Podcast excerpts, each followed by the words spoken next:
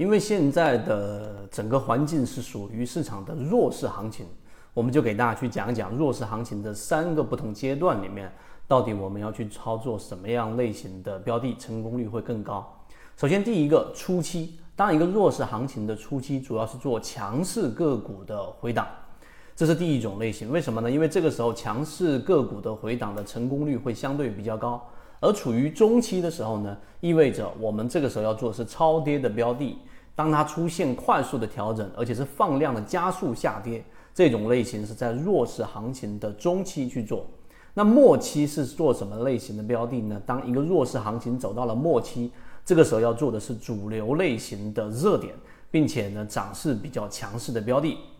为什么？其中是有原理的。那第二块，我们来给大家去讲讲这种行情当中的心理分析，并且呢，你也能掌握更好的操作策略。第一个，刚才我们说为什么初期做这种强势类型的回档呢？是因为在这种弱势下跌的行情，目前大盘这种情况没有趋势，没有资金，这个时候大部分的交易者对于下跌行情的这种弱势方向是还不确定的。就是还不是确认它就是一个弱势行情的，所以市场当中没有形成共识。这种情况之下，强势类型的标的一旦回踩，往往会有更多的资金，或者是前面的那一部分这种游资也好、散户也好，做强支撑进行第二波的反弹。所以强势个股的回档，市场还是具有赚钱效应的。这是弱势行情的初期，而弱势行情的中期呢，就意味着市场大部分的观点已经认可了。这个市场就是已经进入到了一个下降通道，并且是一种弱势行情。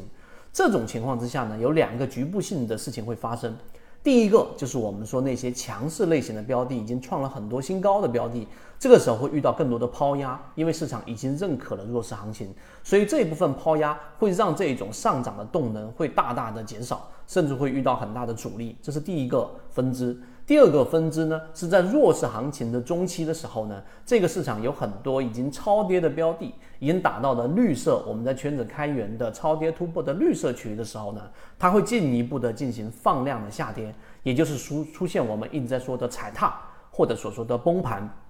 那么这种情况之下呢，快速的调整加上放量的调整，它其中最本质的是因为背后发生了散户进行割肉。那么这种情况之下，很多资金，无论是场内资金还是场外资金，他们都会伺机寻找时机，找到这样的超跌标的，去抢一波超跌反弹，也就是我们所说的无量反弹。这是弱势中期，而弱势的行情末期，也就是市场已经接近到尾声了，但谁也不知道什么时候去止跌。所以会有很多外围的资金进入到市场当中，这个时候他们更多的是观望，或者说是在去寻找市场当中有可能进行突破的热点板块。那在末期的时候就要去寻找做那一些强势的这种热点，而这种强势的热点呢，往往是在资金流入的前三个交易日持续进入到的板块是非常容易形成主流的。当然，这只是判断方法之一。当这种热点主流一旦出现，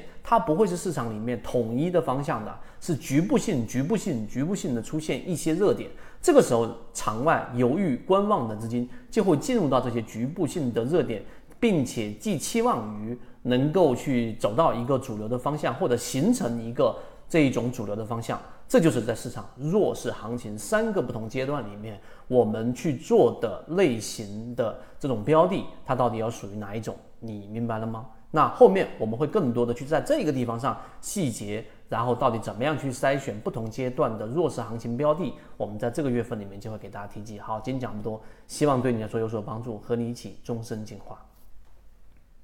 圈子从二零一六年到现在都分享模型，一方面是。自己记录自己的交易系统，另外一方面可以帮助大家建立完整的交易系统。系统进化模型可以一步关注泽西船长公众平台。